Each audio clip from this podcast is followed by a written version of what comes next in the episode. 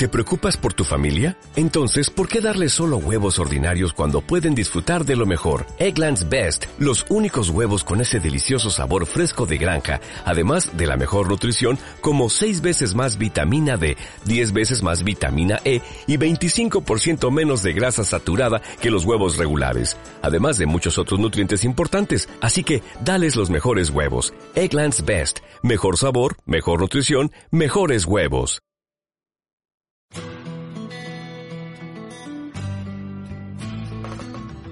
Atrévete a salir de lo habitual, encara tus miedos, rompe tus paradigmas, cumple tus sueños y deja un legado en este mundo. Bienvenido a tu espacio Líderes por Naturaleza. Yo de parte de mis papás he recibido el apoyo en absolutamente todo. El, el, um, sí, como el, sí, el impulso, eh, de parte de papá y mamá. Y de parte de mamá, el, lo único en lo que no recibí apoyo inicialmente fue en este, en este negocio. Pero el resto en la vida para mí ha sido fundamental y creo que para un hijo sentir el apoyo de sus padres es algo que le suma mucho en la vida y que le da mucha seguridad y mucha autoestima también. A pesar de que aparentemente no tenga resultados iniciales en eso que está haciendo, que es mi historia del deporte, que al principio a mí no me iba bien, pero pues esa creencia, ese amor que ellos cultivaron, hija, tú puedes, tú puedes, tú puedes, en algún momento, yo pensé y yo, pues, yo sí puedo. pero qué lindo eso, mira que eh, eso sucede bueno, en el deporte como tal, como lo comentas, y en nuestro mismo negocio de network marketing, que nuestros mentores creen más en nosotros mismos que lo que nosotros creemos de sí mismos. Y, fíjate qué, importante como tus papás te alientan, y no solamente te alientan y te impulsan, sino que también eh, te promueven un alto grado de autoconfianza para que tú eleves la actitud, eleves la autoestima, eleves la creencia en que efectivamente puedes ser una, deportista de élite. Bien, cuando avanzas en tu carrera deportiva, eh, ya tú, tú quedas, quedas, digamos, seleccionada, y, quedas para, competir representando a Colombia. ¿Cuál fue la primera competencia internacional representando a Colombia y si en esa primera competencia lograste figurar? Mauro, eh, la primera competencia internacional no la recuerdo así como, como al pie de la letra, pero sí mi primer mundial. Mi primer mundial fue cuando tenía 15 años en Corea fue en Corea y en ese campeonato mundial logré una medalla de bronce. Logré una medalla de bronce, no logré en el primer lugar y pues para un campeón, de pronto las personas que no conocen el mundo del deporte pueden decir, no, pero un segundo, un tercer lugar está bien. No. O sea, uno solo está soñando con el primer, con el primer lugar. Entonces esa pues fue una experiencia muy linda de vida. Y, y, y te cuento algo, Mauro, mi papá, por ejemplo, en esos momentos, en mi casa había habido una situación económica difícil, había habido una quiebra y mis papás hicieron todo y mi papá se fue para Corea. Con el tiquete no tenía hospedaje, tenía un, pues, un dinero muy medido como para la comida, se hizo amigo de un periodista, se quedó en, allá en, el hotel con los periodistas, o sea, hizo todo para estar apoyándome y la verdad siempre me ha perseguido pues en todo lo que hago, tanto así que, que ya es platino fundador del negocio y lo desarrolla, es decir, que lo desarrolla. Ahorita a las nueve de la noche tengo tengo pues, un plan para cuatro personas con él. Qué lindo eso, magnífico. Y bueno, yo recuerdo que después del Campeonato de Corea, creo que vino el Mundial eh, de, de, Cali, bueno, el Campeonato Mundial que se hizo en la ciudad de Cali, y en ese sí logras el título mundial.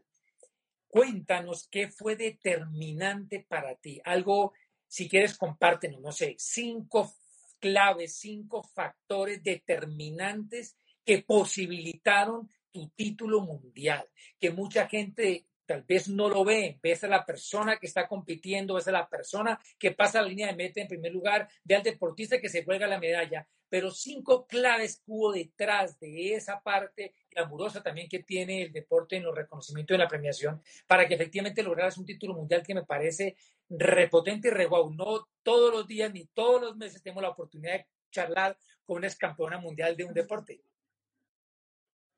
Gracias, Mauro.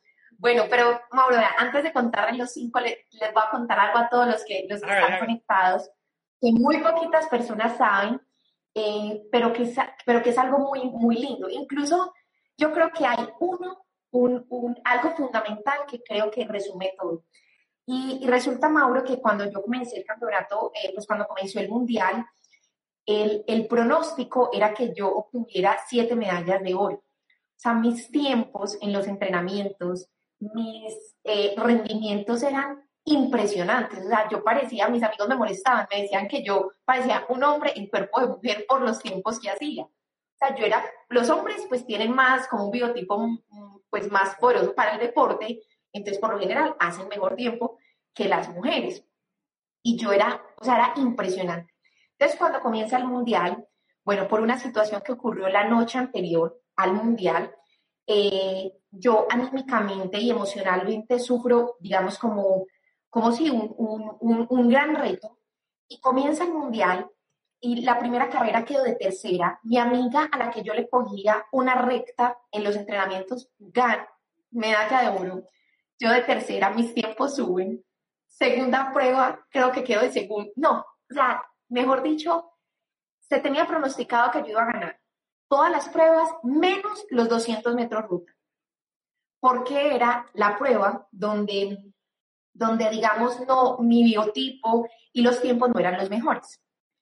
Y para sorpresa del mundo entero, precisamente fue esa carrera, esa carrera la que gané.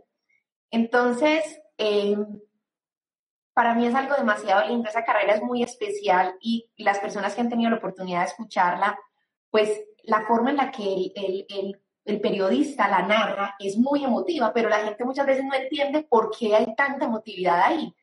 Y es porque, claro, todo el mundo esperaba, pero ¿qué le pasa a Sarita? Pues nadie sabía qué le pasa, qué le pasa, qué le pasa. Y, y, y pues como que es que esta es la que conocemos, la que acabó de, la que acabó de ganar. Entonces fue una carrera muy linda y yo, Mauro, lo resumiría, pues entrenar, o sea, un deportista de élite siempre entrena siete horas al día o sea, eso lo pone a uno en el, en el, o sea, no significa que uno vaya a ganar, sino que lo pone dentro del alto rendimiento. Entonces, pues, la, el entrenamiento obviamente es importante para uno, digamos, triunfar. Pero creo que en esos momentos, pues, lo más importante es la fe y la mentalidad que uno tiene.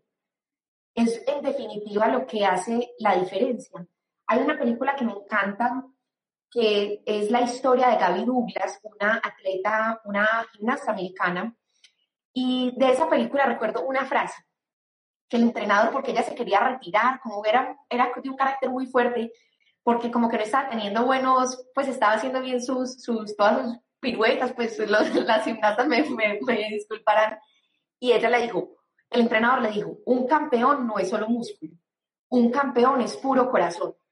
Y yo cuando escuché esa frase, yo le dije, mira, amor, yo creo que yo gané por eso. Porque es que la verdad, Mauro, tres, ah. claro, tres milésimas de segundo, Mauro. Pienso, es que uno no puede pensar en eso, eso es demasiado poquito. Todas habíamos entrenado, todas teníamos la mentalidad, digamos, pues porque estábamos en un mundial, era la final, pero en definitiva yo digo que cuando uno no pierde la fe, cuando uno es capaz de, de seguir soñando y de, y, de, y de perseverar, las cosas se dan y suceden de manera maravillosa. Entonces, entonces yo diría, Mauro, que eso vital. Sí, sumamente importante eh, la fe y la mentalidad. Obviamente, aparte del entrenamiento y llevando esto al ámbito de nuestro negocio de network marketing, el entrenamiento que tú hacías, pues eh, físico fundamentalmente, deportivo, técnico, pues acá en el negocio de network marketing lo tenemos con los audios y videos, con los libros y con los eventos formativos, hoy en día temporalmente 100% virtuales, ese es nuestro entrenamiento. Y como tú bien lo dices, nuestro entrenamiento ya nos pone en la línea de convertirnos en deportista de alto rendimiento con aspiración a títulos, con aspiración a triunfar, con aspiración a lograr nuestro sueño, a conquistar nuestras metas. Y siguiendo con la analogía con el network marketing, esa parte que tú hablas, aparte del entrenamiento, eh, dos elementos que, comentaste, fe y mentalidad. O sea, tener la certeza, la convicción de que tarde o temprano, si nos mantenemos haciendo lo necesario, los resultados tienen que llegar, es la única forma de provocarlos con preparación, con acción continua y consistente y mentalizando de que efectivamente eso va a ocurrir, tal como tú lo señalas, ha sido en el deporte. Y yo me acuerdo ahorita que hablaste de esa final, el periodista es Carlos, Julio Guzmán, que de manera muy emotiva eh, si no estoy mal, él es uno de los periodistas que está allí, periodistas deportivos en el, en el estadio allá en Cali. Y, yo recuerdo, porque en varias oportunidades vi tu presentación y comentábamos con mi esposa, pues con mi pancha, que la, la, la, italiana con la que disputaste la, la, medalla de oro, pues visiblemente tenía un biotipo mucho, digamos, más, eh, más grande, era una, un mejor biotipo, vamos a decir así, más corpulenta, eh, unas piernas gruesísimas, de hecho, pues parecía mayor que vos eh, de varios años, pero bueno, son biotipos y sin embargo sacaste la casta y, lograste, lograste ese título por tan poquito. Pero ese, ese, ese poquito, esas milésimas de segundo, eh, lo que marcó la diferencia fue justamente lo que has hablado de tu entrenamiento, de tu tenacidad, tu dedicación, de tu disciplina.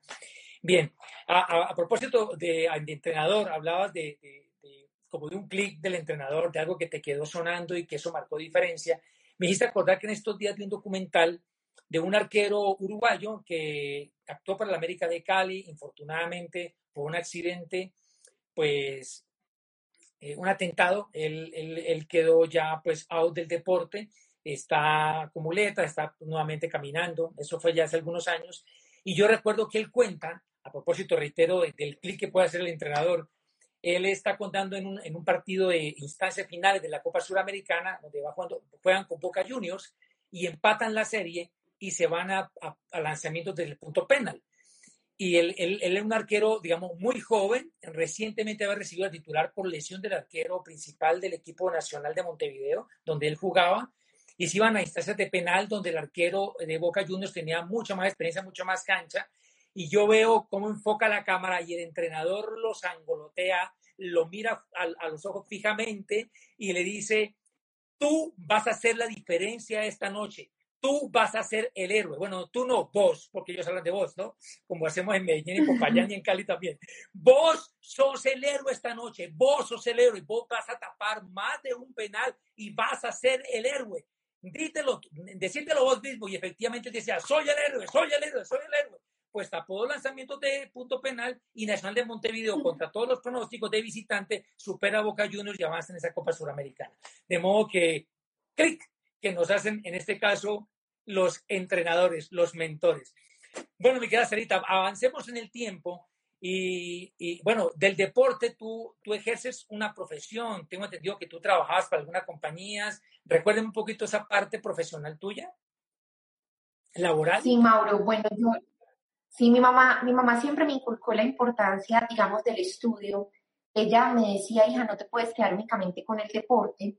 Eh, pues el deporte es algo, o sea, durante una etapa en tu vida te sirve, pero después, ¿qué vas a hacer? Entonces a mí eso me quedó sonando y yo dije, no, yo tengo que estudiar. Y estudié negocios internacionales, estudié negocios internacionales y pues tuve la oportunidad de trabajar, pues de hacer las prácticas y de trabajar un poco más de tiempo en una compañía eh, multinacional. Multinacional. Y, y, ahí fue cuando ya pues conocí el negocio de AMO. Bien, cuéntame, eh, cuando tú estabas ejerciendo tu profesión en la compañía multinacional, ¿te sentías plenamente realizada o sentías que estabas en el lugar equivocado? Mauro, pues realmente eh, yo, no me yo no me había dado cuenta lo que valía la vida hasta que empecé a trabajar en esta, en esta empresa. Era, yo el empleo era como lo único que veía en mi, en mi, como que en mi futuro, pero fue ese comentario que les conté al inicio de mi jefe, que, que ella, pues, que yo empecé, cuando ella dijo eso, yo empecé a decir, si yo me quedo en esta empresa y yo haciendo, voy a ser como ella. Ella ganaba muy bien, pero tenía 10 años más que yo, eh, no tenía tiempo, y entonces ahí fue donde yo empecé a decir, no, yo necesito, yo necesito algo más, y también de decir que no me sentía realizada, porque en mi casa se estaba viviendo una situación económica difícil y yo quería ayudar a mis papás y con el sueldo que yo tenía ahí era imposible. Entonces yo estaba pensando cómo puedo hacer para ganar más dinero, necesito más dinero, pues necesito hacer algo diferente y ahí fue cuando me llegó la oportunidad. Ok, antes de mirar lo de la oportunidad, bueno, por aquí me preguntan eh, sobre el documental. Él es de eh, Alexis Viera, el arquero uruguayo que hoy está radicado en Cali, tiene una academia, academia de fútbol, eh, una historia de superación personal, creo que se titula el documental. De hecho, si alguno tiene alguna pregunta para Sarita, con todo gusto pueden escribir. Si de pronto la paso por alto, no me doy cuenta, pues la vuelven a escribir hasta que yo la vea, por favor, de modo que queremos que ustedes también participen y, hagamos el programa pues en conjunto con, con la amable audiencia. Bueno, Sarita, entonces, ahora sí ya entremos en el ámbito del network marketing. ¿Qué te hizo clic para decir, bueno, y esta vaina tan rara, como tan loca, que no tiene nada que ver ni con el patinaje, ni tiene que ver pues con mi empleo como tal? Eh, ¿Qué te hace clic para decir, voy a hacer ese, eh, no solamente voy a emprender, sino voy a meterle la ficha a ese proyecto en particular de network marketing. ¿Tienes algún antecedente? ¿Qué te hizo clic, mejor dicho? Mauro, eh, pues lo que me hizo clic fueron los audios que me compartió mi amiga del trabajo. Ella me dice, Sarisa, hay una oportunidad de emprendimiento. Yo le digo, cuéntame. Ella no tiene, digamos, como tiempo de, contarme porque llega la jefe y me, me pone a escuchar unos audios.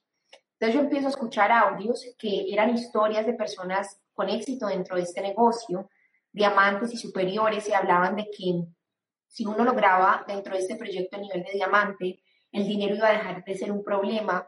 Y en mi casa se estaba viviendo eso, que si uno llegaba a nivel de diamante iba a ser un ejemplo eh, para su familia, iba a poder ayudar a muchas personas, iba a viajar el mundo. Y ese fue el momento. O sea, yo no sabía ni cómo se hacía, ni, ni que había que hacer nada. Yo solo sabía lo que se lograba, lo que creía que se lograba si uno llegaba a ese nivel. Y ese fue el momento en el que yo dije, voy a lograr ese resultado dentro del negocio. Y llegué a mi casa y en la cartelera de sueños dije, vamos por diamante. Ok, muy bien, bien. Eh, ya retomo ese pedacito. Te está saludando Claudita Balcázar y Diego Martínez de Popayán, que fueron host tuyos cuando fuiste a mi tierra natal, a mi Popayán del Alma, a dar oratoria.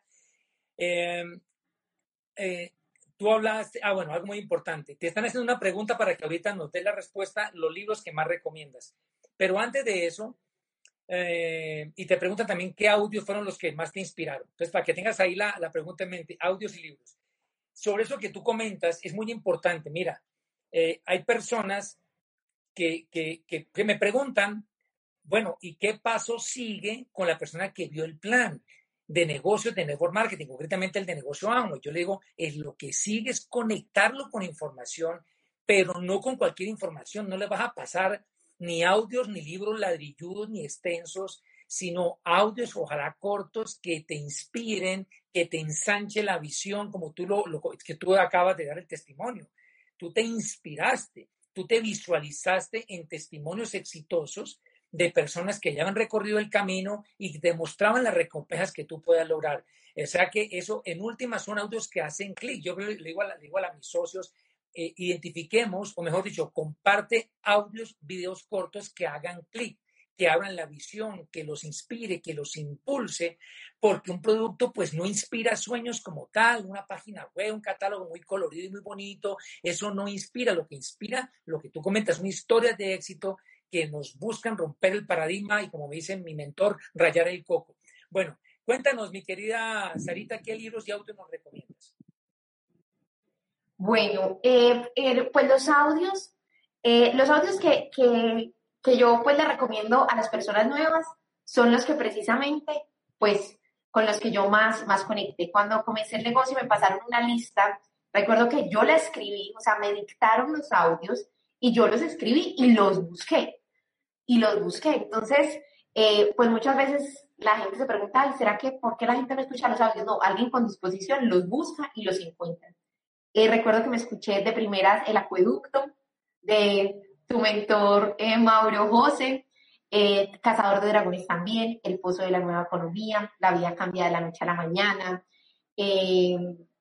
me escuché también Resolviendo las Dudas del Nuevo, fueron mis primeros, mis primeros audios, eh, eh, pues, que con los cuales hice clic en el negocio y los recuerdo y aún todavía hoy en día los uso, los uso para, para contactar, eh, para cuando le explico el negocio a alguien, hay también las ocho decisiones, las ocho decisiones de, de Mauro, Mauro Correa, nuestro mentor, también me fascina. Y los jóvenes quieren hacer algo, la historia de Mauro y Ana, también me encanta ese, ese audio. Entonces, pues me, encantan, me encanta escuchar esos audios, eh, también muchos audios de embajadores Corona, porque creo que en la medida en que uno esté expuesto a la forma de pensar de los embajadores Corona, uno, eh, pues, de tanto escucharlo, escucharlo, escucharlo, entiende por qué ellos piensan de esa manera y uno empieza a pensar de esa manera. Entonces, con, con, con audios, pues esos. Y con libros, para mí los libros, eh, para mi esposo y para mí los libros que más nos han impactado han sido los libros de Rich DeVos y de Jay Banan. Incluso los leemos y los volvemos a leer. Capitalismo solidario, eh, Una vida emprendedora, Cómo ser como Rich DeVos. Incluso, Mauro, estoy en Una vida emprendedora también otra vez. otra vez me lo estoy leyendo. Una vida emprendedora cómo ser como Rich DeVos, 10 frases poderosas de Rich DeVos. Eh, creo que ahí conectamos con, con el corazón del negocio. Son mis libros favoritos. Perfecto. Ya que lo mencionas, de hecho, decidí, decidí eh, empezando este año tal vez, repasar, porque ya los había leído, repasar tres libros básicos que como tú bien lo señalas, bueno, ya me sugirió mi socio querido, mi Esmeralda Marcelo Rojas, que añadiera un cuarto, para reconectarnos, o mejor, fortalecer la conexión, como tú muy bien lo señalas, con el espíritu y el corazón del negocio, que son capitalismo solidario, tal como lo menciona de Rich DeVos, mmm, Créelo, de Rich DeVos, eh, ya lo mencionaste también, de Jay Van Andel, y simplemente Rich, justamente. Entonces estoy, estoy ya en esa tarea, o sea, estamos sintonizados, porque es muy importante siempre sintonizarnos eh, con, la, con el espíritu del negocio, estar muy bien conectados y otros libros complementarios eh, que, expanden la visión del negocio y que nos amplían el, concepto, es en el negocio del siglo XXI y la Escuela de Negocios de Robert Kiyosaki y los nuevos profesionales de Charles King y James Robinson, que son tres libros que como tal nos abren la visión del poder que tiene el network marketing y del alcance que tiene esta industria. Bien, nos, saludan desde varias localidades, entre ellos de Brasil, y te hace una pregunta, Laura, situaciones difíciles o una situación retadora en particular en la construcción de tu negocio a nivel de diamante que nos quieras compartir, Sarita. Eh, pues creo que, que, la situación que, que, es más útil para, para todas las personas, porque el camino pues hacia adelante es un camino que está, digamos, lleno de retos, sino que uno aprende a disfrutarlos y a, y a vivirlos con alegría y a entender que eso hace parte del camino. Ha sido, pues, eh, eh, pues fue inicialmente el, el, el reto de que mi mamá no entendiera este negocio. Entonces, pues cuando, cuando yo comencé el negocio, mi mamá no conocía a una persona con éxito dentro de este proyecto. Eh, ella tenía una, una, imagen de lo que yo podía llegar a ser dentro del mundo ejecutivo y, y pues no tenía, muy, o sea, no tenía buenas referencias dentro de este negocio. Entonces decía, ¿qué está haciendo mi hija? Que en vez de, de aspirar a ser la super gerente o presidente por una empresa, se está metiendo a este negocio a vender jabones. Eh, pero ella no entendía lo que yo estaba haciendo y, como le comparto a las personas, he tratado de, de pues de, de, vivir mi vida con principios y pues hay un principio que es honrar a padre y madre, entonces yo pues a pesar de que ella no estaba de acuerdo no le decía nada, pero sí me ocupé en tener resultados, en tener resultados para poder eh, que mis resultados hablaran, que mis resultados hablaran. Entonces, pues ese ha sido como uno de los retos del negocio y siempre se va a presentar porque siempre va a haber gente que piense que uno puede vivir la vida de otra forma o como otras personas piensan que se debe vivir, pero los resultados hablan por sí solos y en últimas uno pues no está en la vida para hacer lo que las otras, si, si algo eh, tengo en el fondo de mi corazón es de que yo soy responsable de mi vida y es mi vida. Entonces, nada de estarme eh, limitando por lo que dicen, piensan, no. Perfecto. Eso sí, no, no, no lo acepto. Bien. Ay, quiero retomar ahí dos cositas. Bueno, primero que todo, Petro nos pregunta de, de cuál de tus papás ha sido el que más te ha apoyado, pues por lo que tú has comentado, tanto en el deporte como en el network, quien más ha estado ahí muy al pie del cañón, alentador, un poco, un poco más que, que el otro, pues ha sido tu, señor padre. Bien, tú mencionas allí eh, algo sobre la presión, la presión familiar. Eh, en este caso tu mamá es normal, en el caso de mi mamita, pues que es mucho mayor que la tuya, eh, todavía a estas alturas, después de Van a ser ocho años que me retiré del empleo y de, y de, ser visible las recompensas en relación con el mundo laboral, aunque yo siempre agradecía, pues mi trabajo, eh, no voy a hablar mal de él, simplemente yo quería estar mejor. Y, entonces yo le explico a mi mamá de diferentes maneras. Claro, como avanza en la edad, pues ya la lucidez no es igual. Gracias a Dios, ella, ella tiene claridad mental, pero la lucidez no es la misma. Mi mamá tiene 93 años. Entonces, a esta altura, todavía me pregunta que tan bueno ese puesto que usted tenía, Mauri, en la Secretaría de Educación, buen puesto con el gobierno, su buen trabajo, le pagaban bien, tenía sus vacaciones, sus prestaciones. Bueno, ¿usted por qué fue que se retiró, Mauri? Me lo ha preguntado desde hace más de siete años. Dije, ya opté por no darle tanta explicación y tanto argumento. Pancha me dice, por favor, ya con ella tienes que ser muy clarito y muy corto. Le dije, mamá, ¿por qué no era completamente feliz? Ya con eso no me dijo nada más. Ya fue suficiente. Bueno, hablando de presión familiar, justamente, eh, como, como bien sabes, mi querida Sarita, eh, mi libro ¿Cuál es tu clic? fue inspirado en diferentes emprendedores exitosos que entrevistamos en nuestro canal de YouTube, Líderes por Naturaleza, canal que recomiendo a toda la amable audiencia. Y una de las entrevistadas fue ella se llama Carolina Caicedo. Ella es, eh, es una reconocida artista plástica ella nos cuenta, y, en el libro extraigo un fragmento de la entrevista, que una de las primeras presiones que ella vivió en su carrera o que ha vivido en su carrera fue la presión familiar y en particular sus padres, porque el papá era eminente abogado y pretendían que ella estudiara derecho. De hecho, ella empezó derecho, y, pero que estaba eh, inspirada por las artes plásticas y empezó a estudiar artes plásticas a la vez. Entonces, eh, sintió esa presión porque es una profesión no liberal, no tradicional, no convencional. Sin embargo, ella nos cuenta allí que ella empezó a estudiar las dos carreras a la par y empezó a tener realizaciones en el arte y con sólidos eh, fundamentos logró, eh, digamos, ponerlos a su favor para que más bien fueran coequiperos y no obstaculizadores. Y algo que tú también comentas, que dices de, no estar buscando, como de una u otra manera estás diciendo, no buscando la aprobación de los demás. En, eso, en, en, nuestra entrevista, nuestro mentor José Bobadilla, en el canal de YouTube nuestro, y que también la transcribo unos apartes en el libro, él habla de eso, eh, que se inspiró en un libro justamente de Wayne Dyer llamado Tus zonas erróneas, donde dice, si tú quieres triunfar, no busques la aprobación de los demás, no esperes a que otro te avale, a que otro te aprueba, si tú estás, te apruebe, perdón, si tú estás convencido y tu corazón te lo dice, pues determínate para lograr lo que te propongas.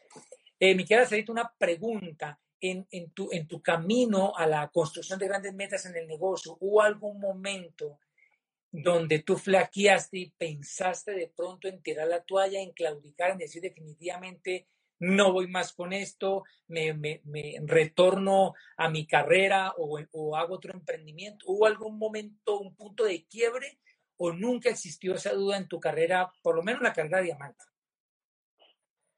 No, realmente no. O sea, sí existieron momentos en los que uno piensa, ¿será que sí lo voy a lograr? ¿Será que, que, que sí, se van a dar, sí se van a dar las cosas? Particularmente, pues mi esposo y yo el año pasado logramos el nivel de diamante fundador y el nivel de diamante ejecutivo. Eh, lo logramos a través de GAR y para eso era necesario que mucha gente obtuviera, digamos, sus, sus niveles y la gente no sabía que nosotros estábamos corriendo esa meta. Entonces, en algunos momentos uno dice, ¿será que yo sí voy a lograrlo? Pero jamás se me ha pasado por la mente tirar la toalla, pensar en otra cosa. Dani y yo hablamos de que para un ganador hay dos caminos y lo tenemos muy claro. Y es o lo logramos o morimos en el intento a lograrlo. No hay otro camino. O sea, cuando uno quiere ganar, pues o nos hacemos embajadores corona o morimos felices en, el camino a lograrlo. no hay, no hay otro camino, que en algunos momentos va a fluir más, que en otros momentos van a haber más retos, que lo que sea, pero no hay otro camino. Entonces, creo que cuando, cuando uno eh, es capaz de, de, pensar en que, y qué tal que no, que esa pregunta es muy valiosa, Mauro, lo que tú dices, donde no, ¿qué haría? Y uno dice, yo continuaría caminando porque eso es lo que me hace feliz. Para mí es garantía de éxito. Muy bien, correcto. Sí, de hecho es, yo incluso en el, en el libro lo menciono, en el libro menciono que cuando yo, en mi caso particular, empecé a emprender el negocio a la par de mi empleo, yo cerré mentalmente la puerta de retorno y no di eh, posibilidad a, a, un segundo plan B, porque en el momento del plan B, porque yo estaba empleado. Entonces, en ese momento yo dije, me tiene que funcionar o me tiene que funcionar. No hay un plan B al plan B. O sea que había que ponerlo a funcionar, porque cuando no tenemos esa convicción, como tú viendo señalas, cuando dejamos la puerta abierta y decimos, si no me funciona, entonces yo haría esto, ahí ya perdimos porque dejamos la puerta abierta, abrimos una posibilidad. No hay que dar posibilidad. Yo recuerdo que yo no di posibilidad a que no funcionara y poco a poco uno, uno empieza a quemar barcas, pero las primeras barcas que hay que quemar son las barcas mentales, definitivamente. Mariano, por aquí nos hace una pregunta, dice, cuando el caso es el caso, cuando el caso es el contrario, o es lo contrario, de no falta de apoyo, no dudas, sino que eh, emprendes y te dan tus papás o tu familia tanta confianza, creen tanto en ti, de que lo vas a lograr, que la persona se siente un poco como abrumada de decir, bueno, no, no me obstaculizan, qué maravilla, me están apoyando, pero hay tanta confianza y tantas expectativas depositadas en mí que yo no sé si estaré a la altura de semejante expectativa. Qué compromiso grande. Entonces te preguntan cómo afrontar ese tipo de situación cuando es el caso contrario y hay mucha expectativa y confianza en lo que puede lograr. Eh, Mauro, pues yo pienso que los seres humanos somos muy chistosos, ¿cierto? Porque por un lado pensamos una cosa, por el otro lado pensamos la otra, pero no, uno pues tiene que agradecer las, las, las, o sea, todo, hay que agradecerlo. Tanto si no tengo apoyo, es por algo, y tanto si lo tengo, es por algo. Y entender, y, y, y para esa persona le, le, les cuento una historia. Yo tenía, pues aparte de que me pasó lo que me pasó la noche anterior antes de comenzar el mundial, que eso pues, se los cuento en un club de diamantes, eh, yo tenía mucha presión porque todo el mundo sabía lo que yo podía lograr, los periodistas, el, los entrenadores, todo. Y me acuerdo que mi entrenador, antes de salir a la competencia, eh, me estaba poniendo los patines y él me dijo, eh, no el entrenador de la selección Colombia, sino mi entrenador pues, de, toda la vida, tuvo la oportunidad de acercarse y me dijo, Sarito, olvídese de todo el mundo, ni de sus papás, ni de mí, ni de nadie, salga a hacer lo que usted sabe hacer.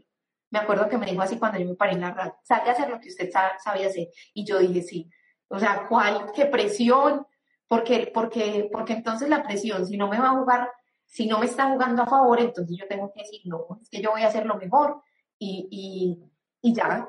Y eso, y yo a través de ese pensamiento, cuando él me dijo, salga a hacer lo que usted sabe hacer, olvídese de, todo el mundo. Y yo, pues sí, y me sirvió. Bien, Regio, Regio, gracias por tu respuesta. Eh, mi querida Sarita, para ir terminando, bueno, tú estás en el nivel de diamante en el negocio Amway, eh, muy buenos resultados, un estilo de vida extraordinario. ¿Qué te hace a ti y a Daniel Ortiz? Porque pues vale aclarar, como mencionaste en un comienzo, que este proyecto empresarial lo haces en pareja con Daniel Ortiz, que mm, eh, quien estaba haciendo el negocio por su lado y tú por tu lado, y luego se juntaron y hicieron un equipo pues, fantástico y digno de admirar. Cuando ya están en el nivel de diamante, ¿qué les hace clic para ir por un nuevo nivel? ¿Qué los impulsa? ¿Qué los detona para ir por una nueva carrera y lograr un nuevo nivel en el negocio? Mauro, eh, yo creo que lo que más nos impulsa a Dani y a mí es la responsabilidad que sentimos como líderes. Es lo que más nos impulsa.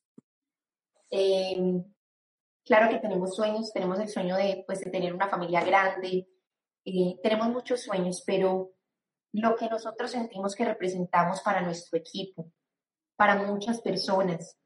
Eh, la esperanza que, que, vemos que la gente muchas veces no es capaz de tener en su propia vida, pero al verlo en otra persona como que renace la esperanza en ellos, para nosotros es el impulso más grande.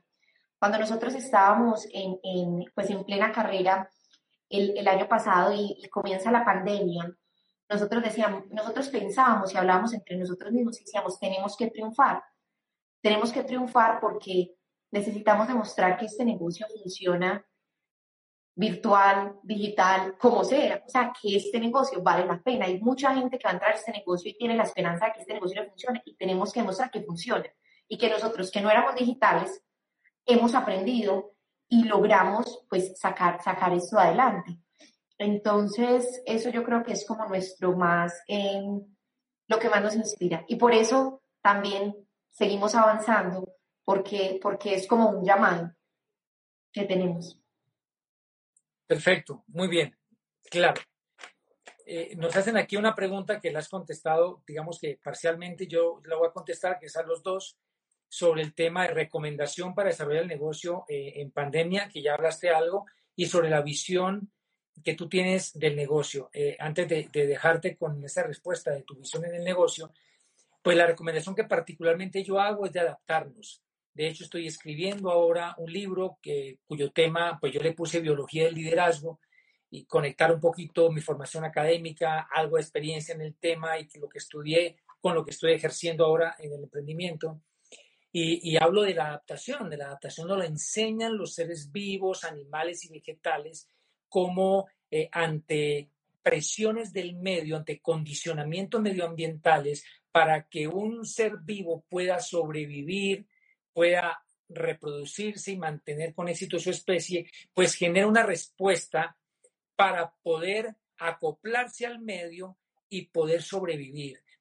Una respuesta justamente adaptativa. Y acá en esta, en esta época lo que demanda, o sea, la, haciendo la analogía con el tema de, de, del tema de la evolución, que estoy escribiendo sobre eso y lo tengo fresquito, el tema de la evolución, de la selección natural y todo esto, pues el medio ambiente en este caso pues no es justamente una selva, eh, ni muchísimo menos, es un entorno de emprendimiento, es el mundo empresarial y, y, dentro del mundo empresarial pues estamos en un tema particular de salud pública donde la pandemia es una, es una presión selectiva, como ocurre en la naturaleza.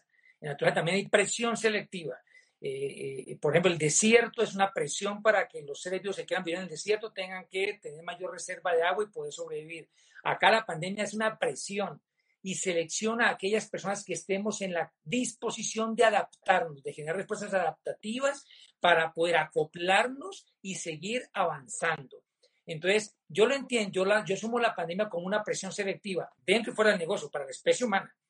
Ahora, contestando la pregunta de, la persona que, nos sigue aquí, pues la, una respuesta adaptativa es justamente, pues si no, en este momento es muy complicado estar en colegios, en bancos, en restaurantes, en centros comerciales, estar en eventos deportivos, pues toca abocarnos a, a, a, contactar por, pues por internet. Eh, yo no tenía esa habilidad particular de, con, de, contactar por redes sociales en frío. De hecho, yo recuerdo en un empoderamiento que notó muy gentilmente tus, tus mentores, Ana María y Mauricio Correa, ellos dijeron sabiamente, nosotros cuando empezó la, la, pandemia y nos tocó a todos en cuarentenarnos, ahí se acabaron los pines, porque no teníamos la experiencia para contactar en frío y para hacer el negocio totalmente virtual. Todos estábamos aprendiendo, todos éramos de alguna manera 0%. Y dijo Mauricio, es más, eh, convocamos a los líderes para que dieran ideas, para que aprendiéramos entre todos de hecho, yo he hecho interacción con downlines míos para que también re, eh, socialicemos experiencias y nos retroalimentemos mutuamente de la estrategia de contactar en, redes sociales digitales. Y bueno, estamos en nuestra curva de aprendizaje, le estamos a, agarrando el hilo, los planes por internet, eh, nos hemos ideado empoderamientos para colgarlos en YouTube que quede toda una batería de videos para que la gente se entrene. Bueno, yo pienso que es cuestión de adaptarse y generar ideas para acoplarse y poder salir adelante eh, digamos que yo podría responder eso. La parte de la visión te la quiero dejar a ti para no ser larga mi respuesta. ¿Cuál es tu visión con respecto al negocio? ¿Hacia dónde va el negocio? ¿Qué ves tú a, a, a 10, a 20 o más años en el negocio eh, Amway en particular y en el network marketing en general, Sarita?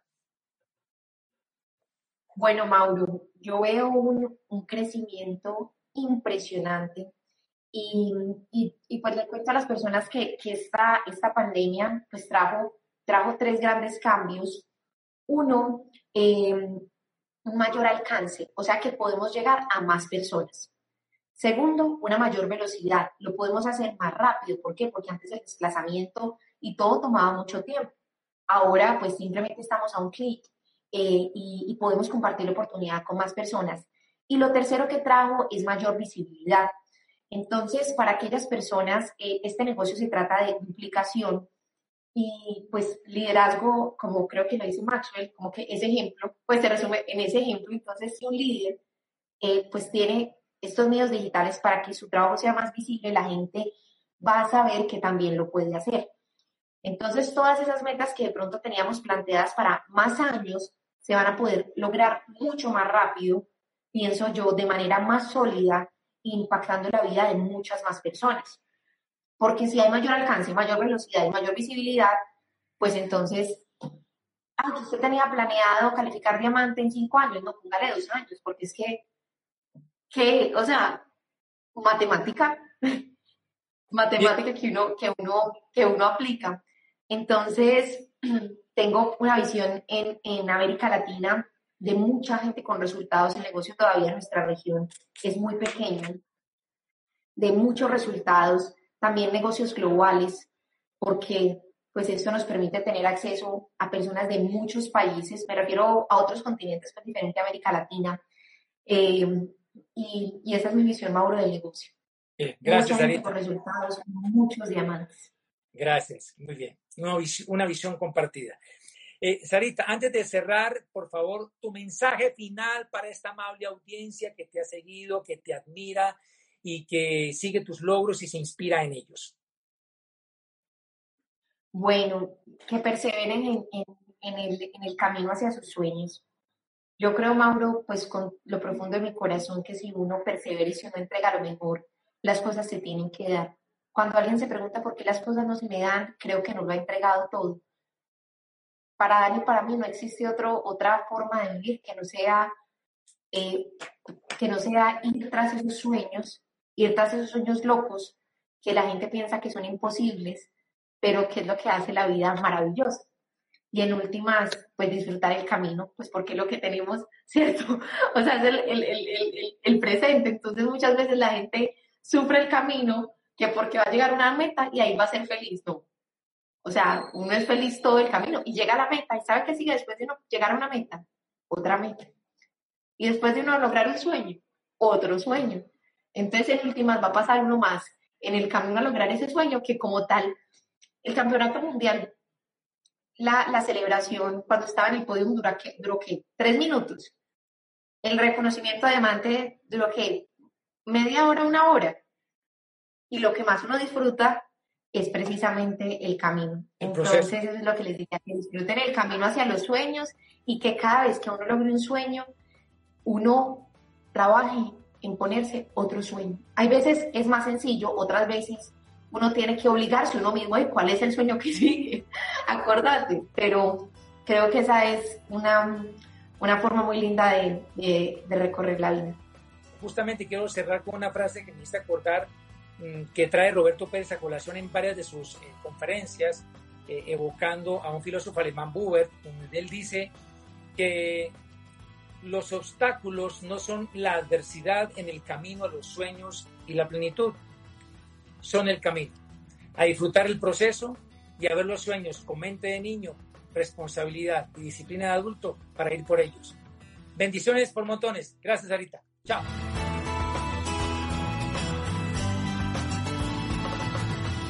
Deseamos de corazón que el tiempo que acabas de invertir contribuya a desarrollar el líder que por naturaleza está dentro de ti. Como nuevo cliente de Western Union, puedes disfrutar de una tarifa de envío de 0 dólares en tu primera transferencia internacional de dinero en línea. Envía dinero a los tuyos en casa de manera rápida, fácil y conveniente. Visita westernunion.com o descarga nuestra app hoy mismo y tu primera tarifa de envío corre por nuestra cuenta. Aplican ganancias por cambio de moneda. No disponible para tarjetas de crédito y envíos a Cuba. Servicios proporcionados por Western Union Financial Services Inc. NMLS 906983 o Western Union International Services LLS NMLS 9069 85